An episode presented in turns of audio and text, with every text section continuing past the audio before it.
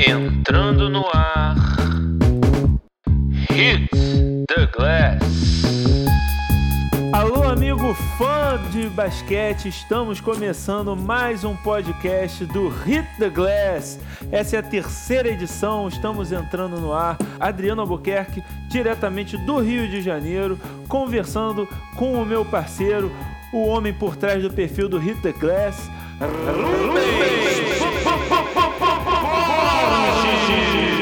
Direto de Porto Alegre. E aí, Rubens, como é que você tá? E aí, Adriano, o Tayshaun Prince brasileiro. Ah, garoto, Tranquilo, você meu lembrou. velho.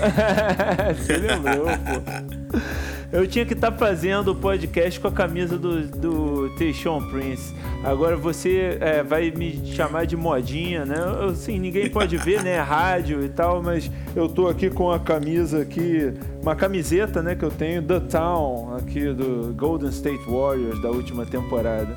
Bem modinha. É uma camisa muito bonita, cara. Me lembra o Raiders, por isso que eu uso o Oakland Raiders, do seu esporte favorito, fut- futebol American. Já gostei, já gostei bastante de futebol americano, mas tô meio desgostoso dele agora. Tá certo, mas a gente não vai falar disso, a gente vai Não. falar de basquetebol, que é o assunto de sempre do nosso podcast do Hit the Glass.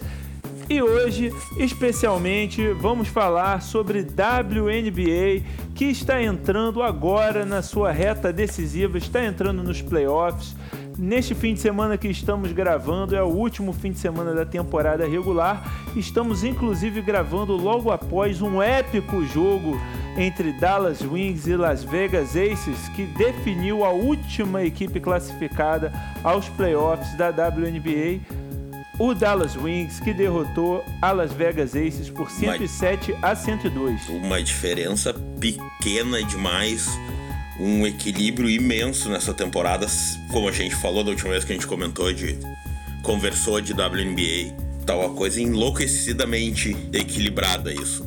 Vamos falar rapidamente do, do jogo, Rubens, né? É, tenho certeza que você estava acompanhando também como eu, ou se não estava vendo, até porque você está aí com um schedule, né, uma agenda muito ocupada, né? A gente queria inclusive é, nos desculpar porque não conseguimos gravar o podcast nas últimas duas semanas, porque ambos com agendas conflitantes, Pra inclusive. quem não né? sabe, Adriano, Fala. deixa eu fazer até uma propagandinha agora. Pra quem não sabe, e é de Porto Alegre principalmente, eu abri recentemente com um sócio uma gráfica digital. E esse, essa última semana e meia, duas semanas, tem sido enlouquecidas. O horário voltando a trabalhar na rua, tá? Fazia anos e anos que eu trabalhava em casa.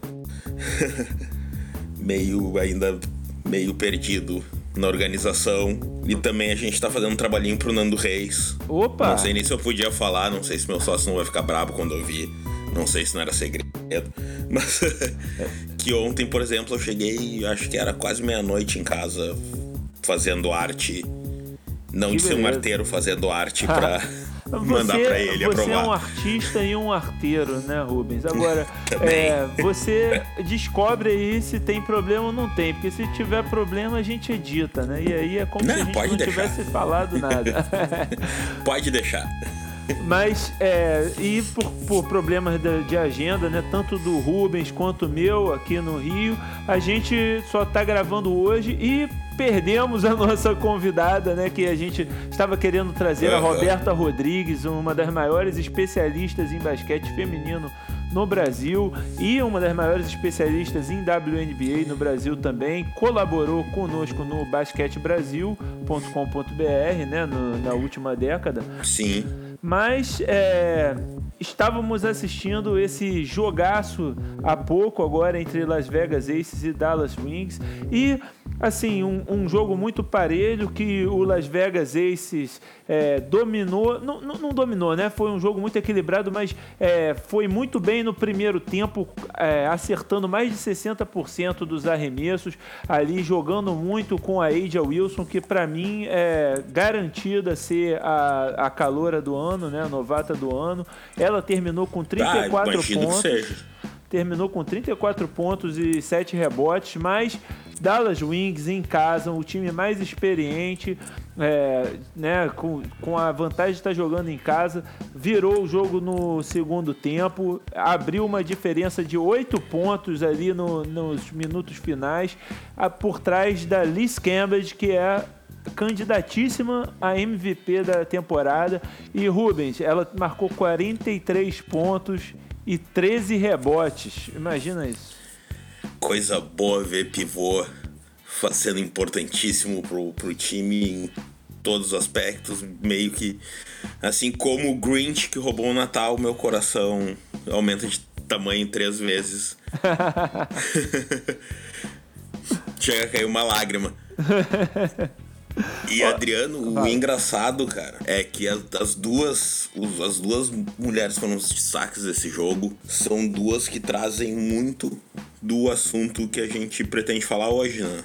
O, o, a, as economias, Aja, né? Exato, a Aja reclamou bastante no Twitter, respondeu pessoas que criticaram sobre o, o baixo salário. E a Liz andou falando que talvez não volte temporada que vem pelo mesmo motivo. É verdade. Antes então da gente entrar no assunto aqui, que é o nosso assunto do, do dessa edição do podcast. Opa, caiu alguma coisa ali que o Rubens derrubou. que eu ouvi daqui. Pior, não, caiu sozinho, cara. Eu tô com medo até. Ó, o fantasma. Caiu uma garrafa da água caiu sozinha aqui do lado. Os fantasmas do basquete que, é, mexendo aqui com, com Rubens Borges. Mas, é, assim, eu acho interessante né, a gente mencionar é, a Liz Cambridge e a Aja Wilson como exemplos aí do jogo de pivô funcionando na WNBA. É um jogo que é, tem mais, né, que é sempre falado mais porque tem mais fundamentos, né? É, é mais focado em fundamentos do que o jogo masculino, né? Que explora mais a capacidade atlética dos jogadores. E mesmo assim você vê ali um caminho para a galera jogar por dentro, né? Jogar dentro com o pivô. Elas fazem a diferença ainda na, na WNBA. Todo time tem que ter uma, uma grande pivô e você vê aí o, o Minnesota Lynx dominando aí nos, a, a última década por trás da Sylvia Fowles, que é uma das melhores pivôs do, da WNBA. Né? Você vê o, o, Los Angeles Sparks também com a, a Candace Parker. Candace ali, Parker. Né? É, então, o, o, se os homens estão tão de olho no jogo feminino como dizem que estão, Rubens, os jogadores da, da, da NBA, é, eles tomara que eles estejam aprendendo aí que, que dá para jogar com pivô ainda, né? Claro. E é uma coisa histórica da WNBA desde o começo dela. Todas as grandes equipes tiveram uma grande pivô. Até o, Rock, o Rockets, o Houston, as Houston Comets do começo da primeira dinastia, a Thompson não era o foco, mas jogava muito. É, e, e, e, conforme a, a Cynthia Cooper foi terminando a sua carreira e saiu do time, foi, o foco foi virando mais para Tina Thompson e para Cheryl Swoops também, né? Sim, Lisa Leslie, Yolanda Griffith, que aliás é a minha jogadora favorita da história da WNBA. Então a WNBA sempre foi um jogo bem baseado dentro do garrafão. Lauren Jackson pelo Seattle Storm Lauren Jackson, também, era claro. muito boa, né? A Cheryl Ford em Detroit, né, que era o meu time anterior, né? Agora que depois que Detroit, que o Detroit Shock, que o Shock deixou Detroit, foi para Tulsa, hoje em dia é o Dallas Wings, mas Olha que ironia, Rubens Borges. Eu estava hoje torcendo para o Las Vegas Aces contra o Dallas Torcendo Wings. contra a franquia que tu torcia antes. Exatamente. Coisas do esporte americano, Rubens.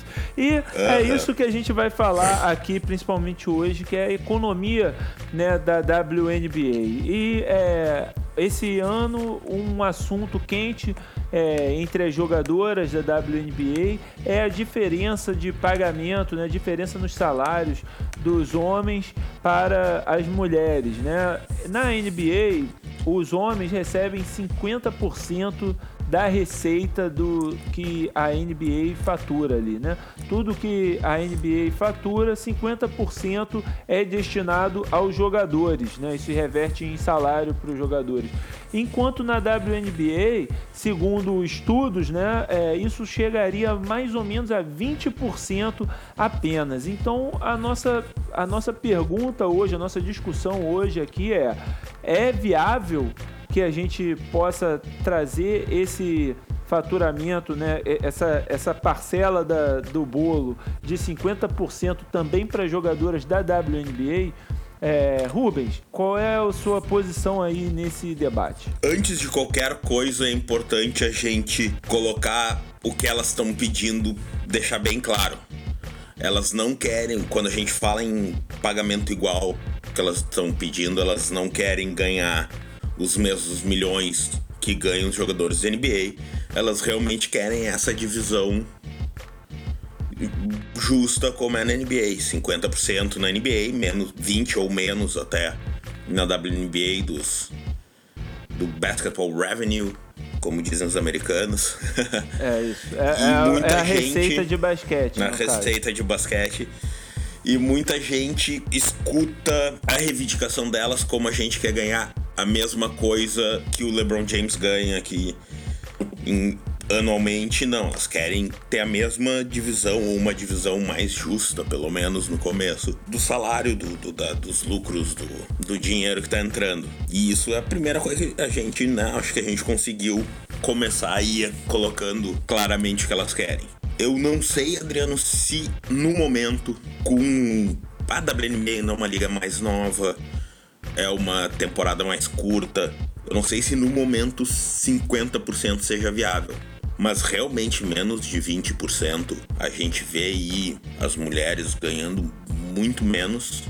Até o bônus que a WNBA tem é menor. Tipo, o bônus que uma atleta ganha por ganhar o título é 10.500 dólares. Assim, não vamos, não vamos esnobar, né? 10.500 dólares não. é um dinheirinho, mas é, comparado ao que um atleta de ponta recebe. Né? Exato. Né? Exato. Não, óbvio. Se eu ganhasse 10.500 dólares amanhã, eu ia estar muito feliz. É. Mas eu não sou um atleta de ponta. Exatamente. E olha só uma coisa que eu anotei e eu vi agora. Pra tu ver, hum, óbvio que não comparando diretamente, mas só pra dar uma ideia da disparidade de salários. Em 2017, a Sylvia Fowles liderou a WNBA em porcentagem de arremessos. Foi segunda em toco, quinta em pontos, foi MVP Sim. Ela ganhou 109 mil dólares no ano do salário da WNBA. Uhum. O Leandrinho, que não jogou, ganhou 500 mil. Tá vendo? Tá não, né, não tô dizendo que ela deveria ganhar 500 mil, nem que ela não deveria, só pra...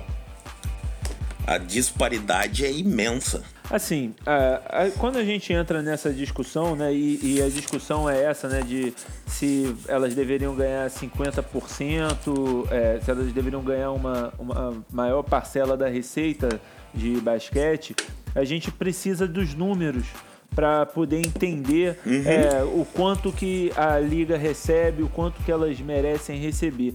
O problema aí é que não há a transparência que há na NBA e em outros esportes na WNBA. E isso daí é também a gente tem que é, descobrir por que isso acontece, né? Eu acho que o, o que acontece é o seguinte, na NBA, é, assim como qualquer negócio, o, os proprietários não simplesmente saem dizendo o quanto que eles recebem, o quanto que, que nunca fariam isso. Nunca fariam isso, né? É, o, o que acontece é o na NBA uh, é, é muito mais coberta pela imprensa, né? Então, os jornalistas estão atrás dessas informações, né? Tanto jornalistas é, do lado econômico, do lado de negócios, né? Porque hoje em dia ter um time da NBA é um grande negócio, é, quanto o jornalista esportivo que também está em busca daquela informação e consegue essas informações através de insiders, né? Através de fontes dentro do, dos das franquias dentro dos clubes conseguem essas informações. Essas informações não são oficiais.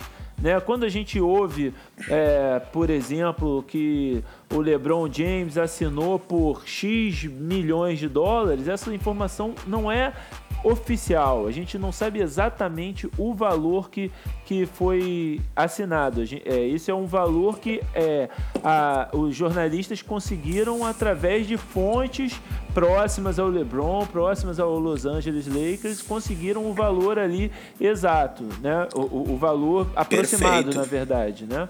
E, e como a assim, WNBA não tem essa cobertura, você não tem é, é, tanta gente ali em cima para conseguir essas informações, né, Rubens? A ideia é o, a cobertura, o interesse maior do público que vem aumentando, é fazer com que pressionar, talvez, né? Não pressionar não é a palavra certa, mas é mais porque, né? É mais ou menos que é pressionar a WNBA a começar a mostrar as contas. Por isso que a gente não consegue, por não mostrarem, a gente não consegue falar que elas recebem 20%. Não, é em torno de 20%, é o que a gente sabe das receitas de basquete. Alguns dizem que é 20%, outros dizem que é um pouco menos. Mas a gente, enquanto não tivesse os números como a gente tem na NBA, não tiver acesso a isso, a gente nunca vai saber. A gente só pode falar o que o que se calcula com informações não oficiais. Exato. É, esse levantamento de 20% né, é da, da Forbes, né, da revista especializada em negócio, que o David Barry, que é um dos dos contribuidores da, da Forbes tem escrito bastante sobre esse assunto, né? Sobre essa diferença aí no pagamento para as jogadoras da WNBA e para a NBA. E ele estima, né, que é, o, o que os valores que nós sabemos de receita da WNBA é que ela recebe 25, 25 milhões de dólares da ESPN para é, exibir alguns jogos, né? E é, recebe ainda 27,4 milhões de dólares em estimativa de bilheteria mínima, né, baseado que nos números de é, comparecimento, né, de público da WNBA e nos valores de ingressos é, mais baratos, de, de média de valor de ingressos na WNBA provavelmente, né, somando esses dois valores, chega-se a mais ou menos 52 milhões de dólares. E isso não inclui né, o, a receita que a liga tem com os seus contratos com o Twitter, que agora exibe um jogo semanal ao vivo de graça é, na internet. Ah, sites como FanDuel, uh, Tidal, né, é, fora vendas de, de é, merchandising, né, venda de camisa, é, acordo com, com televisões locais, é, a venda de assinatura para o WNBA League Pass, que aliás, gente, é baratíssimo, né? É, eu mesmo é, assumo aqui meia culpa que não tinha comprado ainda é, e comprei essa semana para ver a reta final e ver os playoffs e foi 30 reais, Rubens, para ver tudo agora entendeu? Não é nem é, mensal, é para ver tudo, 30, 30 reais. Sim. Imagina, se eu pagar, se fosse eu só isso da NBA, ia ser muito Adriano. melhor. Eu queria ter pego a temporada inteira, mas abrindo a loja eu acabei me atrapalhando financeiramente. Exatamente. Mas agora, sabendo dessa por 30 pila, pô, 30 pila a gente sempre tem. Exatamente, né? É, e isso é uma coisa que, que a liga precisa desse apoio, né? De quem assiste para pagar. Porque é, 30, 30 reais é, é muito pouco. Nos Estados Unidos é, é 17 dólares, se eu não estou enganado. Né? 30 reais, tu compra umas cervejinhas no supermercado, já dá 30 reais, cara. Exatamente. é, e, Mas e só deixa eu voltar receita, ao né? assunto. Né? Adriano, por favor, deixa eu voltar ao assunto. O Barry, por sinal, é um dos mais otimistas quando fala em porcentagem de, de da receita que as atletas receberam. Ele escreveu uma matéria que elas, em 2017, receberam quase 23%. Isso. E o mesmo Barry, nessa mesma matéria, ele fala, ele comenta, lembram que eu falei há pouco do salário da Foles, que foi de. Deixa eu achar aqui a minha nota é. tem, que ser, né? tem que anotar, né? Uhum, é um claro, cara claro. inteligente que sabe tudo. O Barry falou. o salário da Foles foi 109 mil dólares, sendo MVP da liga, então a gente pode presumir, sempre foi craque, a gente pode presumir que ela é uma das que melhores ganharam em 2017. Se em 2017 as atletas recebessem 50% das receitas, o salário médio, não mais alto, médio seria de 164 mil dólares pela temporada. Olha o que já justo. aumenta. Poxa, bem mais justo mesmo. E, e, ele compara também, né? Ele diz aqui que para pagar 50% do que recebe, do, do, que tem de receita, né? Esti nessa estimativa de que a receita seria um pouco mais de 52 milhões de dólares, eles só uhum. precisariam é, dar, aumentar o que gasta em salários em 14,4 milhões. E aí ele compara, é, em outras palavras, menos do que o Washington Wizards está pagando Ian Mahimi né? Que é um pivô de segundo, terceiro escalão pois na é. NBA. Tá na posição é, que hoje em dia está mais é, esquecida na liga. É, e ele recebe 14, mais, é, mais de 14,4 milhões de dólares. E por esse valor, a, a liga já conseguiria fazer o pagamento ser bem mais justo né, na WNBA. Mas é uma coisa que talvez elas ainda não têm esse poder, porque é uma liga nova e todas as ligas, até a NBA, passou por isso de chegar uma hora que os jogadores não, peraí. A gente tá recebendo muito pouco, a gente merece mais. A gente merece ter mais direitos. E eu acho que talvez seja a hora da WNBA agora. Elas estão no. Elas podem sair esse ano, dia 31 de outubro. Elas podem sair do, do contrato de negociações coletivas, que gera, né, a regra, para quem não sabe, gera a regra de todas, assinar salário, o quanto o time pode ter de cap, quando, né? É um contrato quase de sindicato. E elas podem sair agora e talvez seja a hora com aumentando público, aumentando vendas de merchandise, aumentando uh, grana que elas ganham de TV, talvez seja a hora das mulheres da WNBA terem o poder de exigir mais direitos, direitos mais iguais, mais justos do que esse 20, em torno de 20% de receita essa negociação que está chegando, né, é, pode ajudar as jogadoras da WNBA a avançarem é, e seria ainda mais cedo do que a NBA, né? É, é, a gente tem bastante comentário aqui falando sobre. Tem visto bastante comentário sobre é, como a NBA, com 21 anos de idade, ainda não estava onde a WNBA está agora com 21 anos de idade, né? com 22 anos, entrando na sua 22 temporada este ano. É, com a NBA tava no, chegou aos 21 anos de idade em 1966. É claro, era outro clima, era outro, era outra atmosfera, né? No, era outro mundo, né? Completamente diferente de agora. Você não tinha tanto acesso à informação como você tem hoje, né? E a NBA não tinha o apoio de uma liga é, maior como a WNBA tem da NBA hoje em dia. Mas se você compara a NBA é, aos 21 anos de idade, em 1966, é, ela tinha uma média de 6.631 torcedores por jogo, né?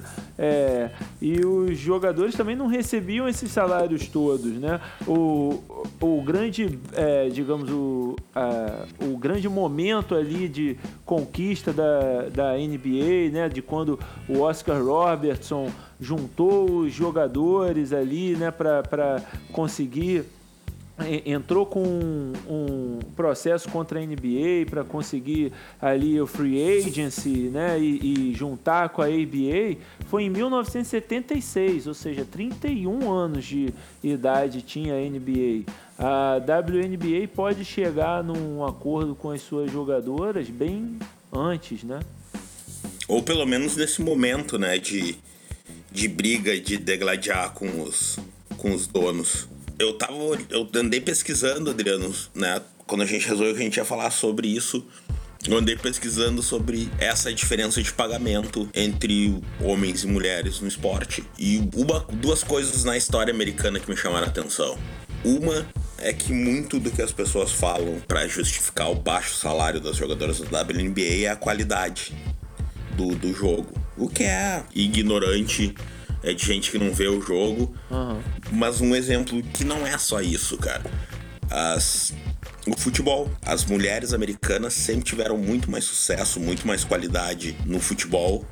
E até agora há pouco recebiam muito menos que os homens. Ou seja, isso é um reflexo de toda a sociedade, né? Não é um reflexo não é uma coisa só do basquete, né? Isso é esse, essa diferença de pagamento de homem para as mulheres é, é, é isso e acho também né, o interesse ainda pela liga vai, vai muito disso também, né? Do, do homem é, ser machista e não querer ver a mulher jogando. Não, Completamente. Não, né? Porque, é, assim, por, por um lado também eu, eu fico pensando que as pessoas ficam de saco cheio quando a gente fica tentando empurrar o basquete feminino o tempo inteiro, né? É, mas ao mesmo tempo é, você tem que temperar suas expectativas e a forma como você observa o basquete feminino, né? Você não pode estar tá ali é, comparando com o jogo masculino o tempo inteiro e esperando que elas vão estar voando em quadra ou pulando é, né, alto pra caramba pra enterrar ou fazendo, sei lá, o que, o que, que você quer que elas façam, né? é, é, elas jogam do, do jeito delas, é um jogo diferente, é um jogo muito parecido, um jogo com as mesmas regras, as mesmas, é, é, os mesmos fundamentos básicos, mas com, com muita diferença nesse nível de velocidade, de é, atleticismo, né? o que não, não é um demérito né, para o jogo feminino. Inclusive, sempre que jogo com meninas, né, com, com mulheres, é, vejo muita qualidade nelas. Elas têm a capacidade total de competir conosco, né, com, com os homens. Na, no, no meu treino, né, com, que eu faço um treino com o treinador, ex-treinador da seleção brasileira feminina, o Miguel Ângelo da Luz, é, as mulheres que, que jogam lá são excelentes e, e dão voltas em mim, inclusive. O que não é muito difícil. Ah, tô, brincando, exatamente. tô brincando, tô brincando. Não, mas tô brincando, que eu joguei pouco basquete com o Adriano. Cara, isso é um ponto interessante, Adriano, porque eu, no, meu, no meu histórico de jogar em clubes, jogar na PUC, eu sempre ajudei o time feminino a treinar. E, cara, é bem isso. As gurias, depois mulheres, né, sempre jogaram muito. E vou dizer uma coisa: o jogo era até mais físico contra as mulheres. Não sei se elas aproveitaram, né? Ah, o cara, o cara aguenta, vou descer o cacete nele. Uhum. que pode ser também. É, né? Mas sempre era, era um jogo mais físico e adorei sempre jogar com as gurias. Sempre foram treinos divertidos e, e não só divertidos por, ah, meu Deus, tô ali com as gurias, mas divertidos como jogo mesmo, com, com desafio, né? Porque era uma guria que Aliás, tem, não sei se ela vai escutar, mas a Coral era uma armadora que eu comecei a jogar com no mesmo lugar que a mais velha agora. E, cara, que armadora. Uma das melhores armadoras entre homens e mulheres que eu joguei na minha vida. Maneiro, maneiro. A gente tá nesse assunto falando, né, de, do desinteresse, né, de alguns homens, né, e, e acho que até de, de algumas mulheres é, pelo basquete feminino, né, é, e assim como eu ouço muita mulher falando que, que não suporta ver o futebol feminino, né, por exemplo, né, é, é acho que é tudo questão de costume. Mas o, eu queria chamar a atenção, né, uma entrevista que o comissário da NBA, o Adam Silver, deu no início da temporada da WNBA, falando que ele estava frustrado, que eles não conseguem, não têm conseguido levar as jovens mulheres e jovens garotas aos jogos da WNBA, né? Que segundo é, os estudos da NBA é, são os homens mais velhos que gostam de assistir mais aos jogos da WNBA e que é, no, naquele grupo de idade entre 21 e 34 anos, as mulheres não estão assistindo tanto, né? E o, a NBA está tentando descobrir como vender melhor para esse grupo né, de idade e de gênero os seus jogos. Você acredita nisso, Rubens? Que você acredita que o, o Adam Silver está sendo sincero, está falando a verdade quando ele fala que existe esse problema? Eu tenho um problema sério com o Adam Silver, mas eu mantenho ele na NBA porque é ali que eu tenho problema. eu acredito que, que sim, mas talvez não seja tão exagerado quanto o que ele fala. Eu acho que o que falta mais para bu buscar esse público que ele, que ele quer é divulgação, é mostrar mais jogos, é aquela velha, velha máxima que eu tenho e eu posso estar errado, mas é na minha vida sempre eu, né, a gente escuta as coisas, a gente lê as coisas.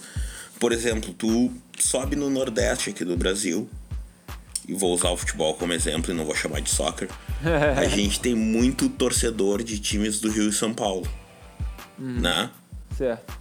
E daí quando começa a estudar por que isso, a gente descobre que anos e anos e anos atrás, décadas atrás, só se mostrava partidas dos times do Rio e São Paulo. Tu vai ter interesse em algum esporte quando tu tem oportunidade de ver. Tu não vai não, não adianta tu achar que todo mundo vai ter interesse na WNBA se não mostra partidas, se é, não divulga. É que nem o filme Campo dos Sonhos, né, Rubens? Build and they will come.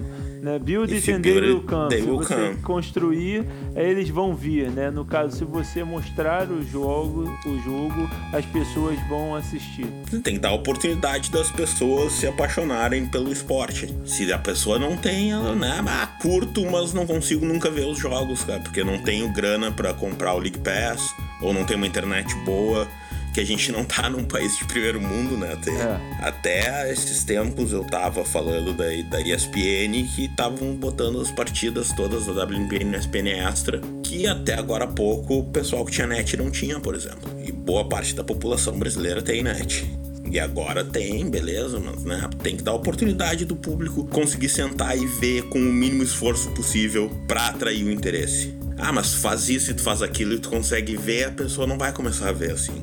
É, exatamente. Você precisa mostrar. E a Helena Deledane, né, que é uma das principais jogadoras aí da WNBA, né, tá destruindo pelo Washington Mystics esse ano ela respondeu que justamente isso que você falou, né, Rubens, que elas não são tão promovidas quanto os homens da NBA são, né, que é, tem muito mais marketing é, ali envolvido por trás dos, dos jogadores da NBA, dos jogos da NBA, que ela não vê isso acontecendo na WNBA. Isso é uma coisa que, que não é só o dinheiro que é investido pela liga em si para promover e pelas franquias em si para promover, mas também o dinheiro que a gente não vê que é, o, que é a, a, cobertura grátis, né? a promoção grátis dos jogos, né? é a cobertura da mídia inteira, né? Do, de, de sites e jornais e emissoras de TV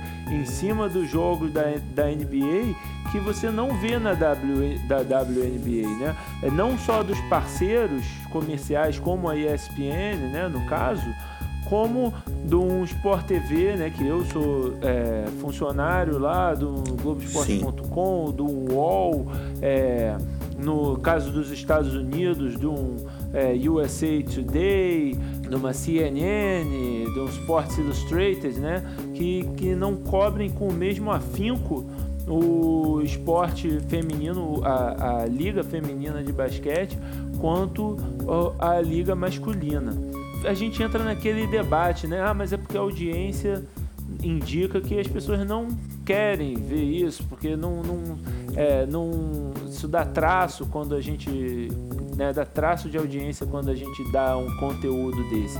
Mas é como você disse, se você não mostrar não, não é, insistir, né, aquilo não vai dar o retorno, né? Sobre o marketing de atletas, Adriano, esse ano, esse ano não, ano passado, finzinho do ano passado, para essa temporada agora, a WNBA começou um programa muito interessante que é representar todos, todas as jogadoras, o, o nome do, do programa é Rap Worldwide, representando rap é representing every player, representando todas as jogadoras, para dar um suporte de marketing para marca, para licenças, né, patrocínios para todas as jogadoras e tentar aumentar essa divulgação das suas atletas no mundo que realmente por enquanto é muito falho e é muito interessante. Vamos dar mais uns anos aí para ver o resultado. Vamos esperar, né? É, e tomara que a WNBA continue sobrevivendo por é, esse tempo todo, né, Rubens? E que cresça, né? Não seja mais uma, uma liga de verão, uma liga de férias, que por enquanto é. As, as, as jogadoras têm que ir pra Europa, têm que ir pra China, e a WNBA virou uma liga de férias por, por enquanto. Exatamente, é uma liga que acaba com as férias das jogadoras. As jogadoras não têm é. férias, elas precisam trabalhar é, o ano inteiro sem parar. E, assim, é, é até curioso, né, Rubens? É, se os fãs né, brigam brigam e discutem e defendem tanto os jogadores da NBA porque eles não podem jogar 82 jogos numa temporada regular, mas 16, 20, 30 jogos de playoffs é muito extenuante, eles precisam de descanso tudo mais. Imagina as jogadoras de basquete que jogam é, 33, 34 jogos na temporada regular da WNBA, mais 12 jogos aí na, na nos playoffs, e aí vão para o outro lado do mundo, para a Rússia, para a China, para a Espanha, né, pra, pra, ali para a Europa, a Ásia, algumas até aqui para o Brasil, é, e jogam um ano inteiro mais de, de várias competições só apenas para voltar para lá e aí às vezes ainda tem a competição do time nacional, né, da seleção para jogar. Essas jogadoras são verdadeiras mulheres de aço. E boa parte delas indo jogar fora de casa, né? Porque a boa maioria é americana. E é por isso, né, que é, elas reclamam tanto do salário da WNBA, e por isso que a gente vê a Liz Cambridge agora, por exemplo, dizendo que pode não voltar no ano que vem né? Porque ela recebe muito mais do que isso para jogar fora dos Estados Unidos. Há dois ou três anos, a Diana Taurasi, né, que é a maior cestinha da história da WNBA, ficou de fora da temporada porque a equipe dela na Rússia pagou ela para ela não jogar. Não queria que ela fosse lá se lesionar. Descansa aí. Descansa aí. Ela precisava Te recupera mesmo. para a temporada que vem, sim. E aí ela, o salário dela valia muito mais a pena ela ficar na Rússia do que ela vir para do que ela ir para os Estados Unidos.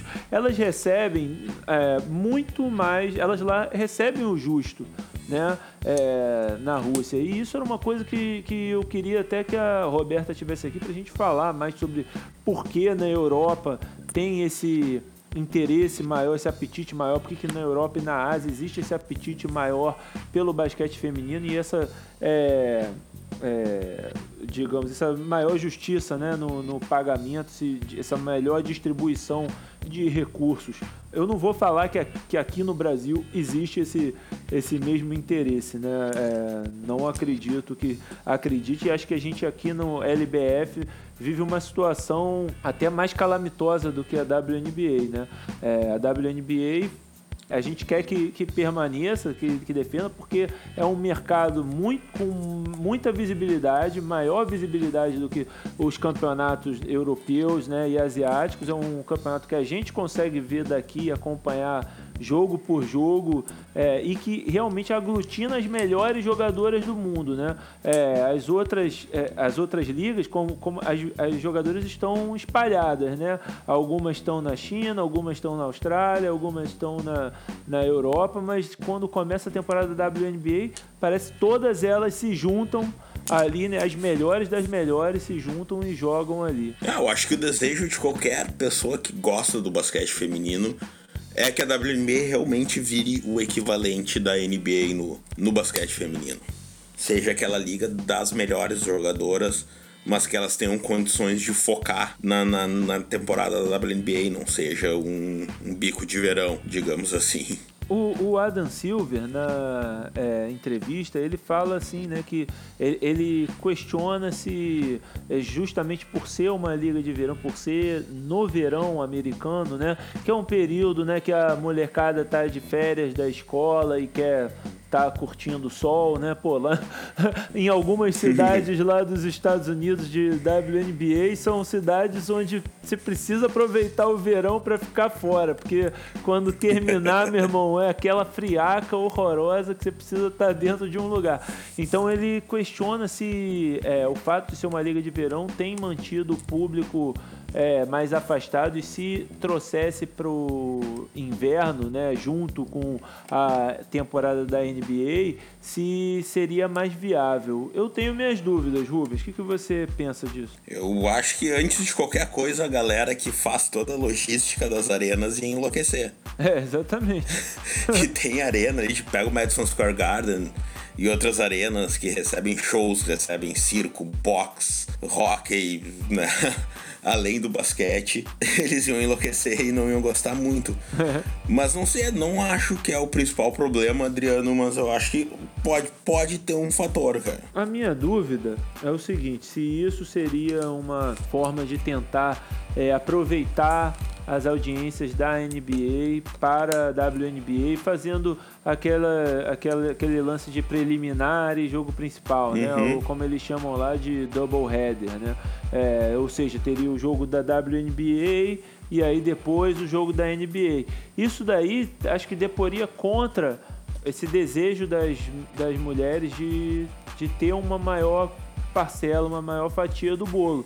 Porque se você está pagando só um ingresso para ver os dois, os dois jogos, né? Você, é, será que esse dinheiro do, do ingresso, da receita de ingresso, vai ser dividida igualmente entre os homens e as mulheres? Ou vai ser também uma maior parcela ali para os homens, afinal são, é, entre aspas, a atração principal? Ah, não, eu acho que se tu vai fazer com com que o jogo das mulheres seja preliminar, não, não, não vale a pena, não acho que é certo. Era uma coisa para ser do começo da, da, da, da, liga, não da temporada da liga. Era para ser como a NBA antigamente, no seu comecinho era, que era aquela esporte que estava nos, nos piores lugares e, sabe, não tinha o prestígio que tem. Eu acho que vai ser preliminar, não, não vale a pena mesmo, mas tu vai fazer um campeonato ali na, na mesma época da, w, da, da NBA, não da WNBA, mas uhum. não nos mesmos dias, aproveitar os dias que, né, vai, quando o time da NBA tá viajando, a gente joga, né, enquanto o time, o, o time da WNBA tá viajando, o time da NBA joga em casa. Eu acho que ser preliminar nem as jogadoras da WNBA aceitariam e voltaria e levantaria aquele, essa questão que tu trouxe do, do ingresso, do, da divisão de, de, de, de, receitas do ingresso e da arena. Eu acho que complicaria mais ainda a situação. Por um lado, assim, diminuiria os custos das equipes de com, com arena, né? Imagino eu, porque afinal estaria dividindo os custos de uma arena com uma equipe da NBA, né? E isso é uma coisa que a gente não que a gente não falou que é ainda que é muito importante a gente entender não só a transparência quanto a receita que, que eles recebem, mas com os custos né, de, da operação de, das equipes da WNBA.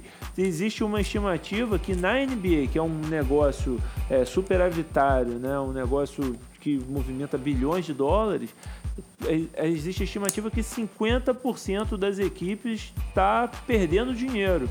Né? E imagina então na WNBA se, se quantas equipes podem estar perdendo dinheiro. O custo de uma, de uma arena segundo os estudos que eu, que eu vi aqui na internet, pode chegar a 16 milhões por ano. Né? 16 milhões de dólares por ano para você é, em custos de operar a arena, né? alugar a arena para um evento, né? para jogos e tal, do, por uma temporada quanto que, que isso está custando para essas equipes da WNBA, né? Agora, por outro lado, né, é, essa ideia de que talvez fosse uma preliminar e tal, alguma coisa, não sei se funcionaria é, efetivamente nos jogos ou uma coisa só de transmissões, né? Hoje em dia, vários times da WNBA são de cidades que não têm um time da NBA ou simplesmente jogam em arenas que não são as arenas da NBA justamente pelo alto custo né, de, dessas arenas. Né? Você tem hoje em dia que não são de cidade da NBA, né? o Seattle Storm, o Connecticut Sun, o Las Vegas Aces né? E, e, só, na verdade, são, são só esses três que, que não são de cidades da NBA. Porém, jogando. New York Liberty em... também. Ah. olha a sacanagem, olha a sacanagem. Eu tive, eu tive que fazer, cara. Eu, eu, ia falar, eu ia falar, inclusive, né, pô, se a Roberta tivesse aqui, que ela tá morando em Nova York, né? Ela, coitada, ela não vê playoff de nada naquela cidade, né? De, de, nem de tá, WNBA, tá feia nem coisa. de NBA. Mas é, você tem tantos times que não estão jogando numa arena da, de NBA, né? É, o, o, Liberty não joga mais no Madison Square Garden, o Chicago Sky não joga no United Center, o Dallas Wings joga em Arlington, no Texas, na verdade, não joga em Dallas. É, o Washington Mystics está se mudando para uma nova arena também, vai sair do, do Verizon Center.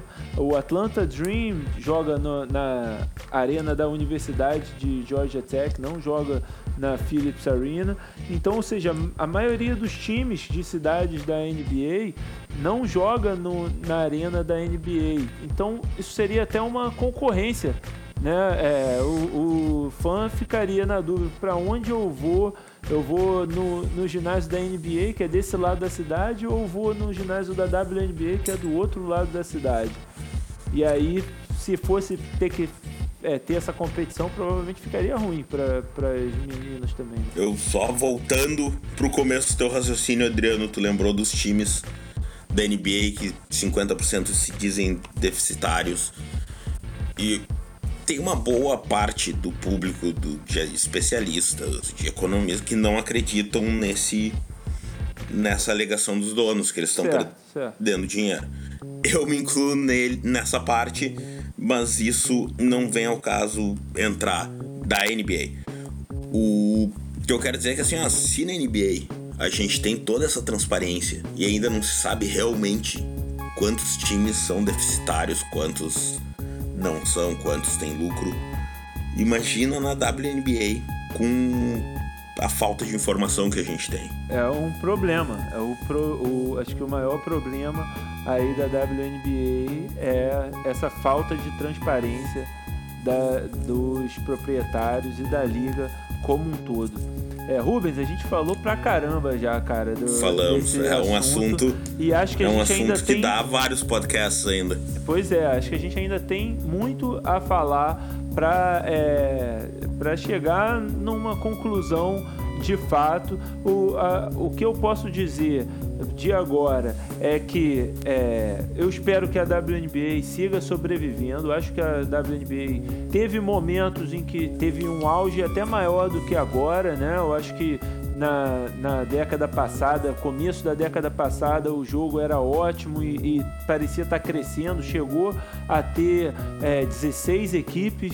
Hoje em dia o, o número diminuiu para 12 né, para duas equipes, mas acho que vive um bom momento, tá? É, me parece saudável e é, esse mo movimento das jogadoras querendo melhor pagamento e querendo maior transparência é extremamente saudável e acho que é um passo importantíssimo para que a WNBA comece a ser levada mais a sério por todos, né, como uma liga profissional grande né, num, num pé de, de, se talvez não igualdade né, é, de é, dinheiro, de, de receitas, mas num, num pé de igualdade de respeito com as grandes ligas como a NBA, a MLB, a NFL e a NHL. Eu acho que a gente pode estar tá vendo um momento histórico esse momento da WNBA virar, por falta de melhor palavra, uma liga bebê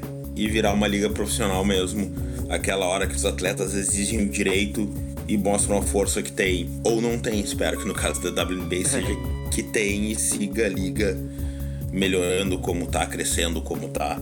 cada vez mais. Agora, é, para elas terem esse poder, é importante que a gente dê essa força, que, que os fãs de basquete que realmente se importam com, com o basquete estejam seguindo esse esporte, estejam seguindo essa liga e apoiem essas jogadoras. Elas merecem ser vistas é, e eu, eu, não quero ficar sendo chato, ficar pedindo, batendo essa tecla e tal, mas eu, eu não estou pedindo, eu estou recomendando. Vejam, é, agora esse a partir dessa semana começam os playoffs da WNBA e eu recomendo demais ver essa essa 30 reais. essa pós-temporada. 30 reais um da, o League Pass para você ver todos os jogos ou a, a ESPN vai transmitir alguns jogos aí né? Com certeza as finais na íntegra vai estar tá passando. O Seattle Storm tá bom demais com a Brianna Stewart e a Sue Bird. O Atlanta Dream tá bom demais também com a Angel McCoughtry e a Dewana Shields. É, a, o Washington Mystics da Tolliver e, e da Helena que está destruindo também. Connecticut Sun da Tiney Ogumi Kay. Los Angeles Sparks e Minnesota Lynx, que fizeram as últimas três finais da WNBA, Phoenix Mercury, da Diana Taurasi e. Na qualidade, a liga Griner. tem aos montes, nomes fortes, a liga tem aos montes hoje em dia. E o Dallas Wings. O equilíbrio. Que se você que não viu. hoje. Se você não viu os melhores momentos desse jogo hoje de, contra o Las Vegas Aces, vá assistir, porque essa jogadora, Liz Cambridge, é espetacular. Ela é a, ela é a, a nova Lauren Jackson, entendeu? E é, eu, eu, eu, fico me segurando, Rubens, que eu não quero fazer a comparação com os homens. Tá é, certo, tá mas, certo. Mas eu vou dizer que ela é a Shaquille O'Neal feminina. Eu ela sabia é que ia falar isso. Feminina. Foi e mal. não discordo. Ela é. Ela é não, muito dominante. Ela é a jogadora mais dominante e, é, e, o estilo me lembra muito a, a, o Shaquille O'Neal da, da época. Então acho que é isso por hoje, Adriano. Acho que é isso por hoje, Rubens. Vamos terminando mais uma edição do nosso podcast do Hit the Glass. A qualquer momento estaremos de volta. Em breve de volta aí com a Roberta Rodrigues. Que mais certeza... rápido que a última vez com certeza ela vai aceitar o nosso convite. É, e Rubens, só lembrando que você não me fez pagar uma prenda ainda. Eu errei o meu palpite do All-Star Game da WNBA. A tua prenda foi passar medo da prenda esse tempo todo. Vou deixar tu passar essa. Só porque tu é meu irmão. Ah, você tá muito bonzinho, você tá muito bonzinho. O pessoal do Twitter não vai gostar disso. O pessoal do Twitter vai cobrar que você seja o Pitbull. e aí eu vou te apresentar como Rubens Pitbull Borges. Principalmente, principalmente um tal de Marinho aí que fica sempre reclamando que eu tô bonzinho demais. Olha, e esse você tem que, você tem que respeitar, que Rafael Marinho, uma lenda do jornalismo esportivo, é, esteve conosco no Basquete Brasil e com certeza vai estar aqui no programa em breve. Eventualmente, também. certo que sim. É o maior torcedor de Lakers da história, Rafael Marinho. Mas enfim, vamos terminando o nosso programa por hoje. Um abraço a todos vocês e até a próxima. Tchau.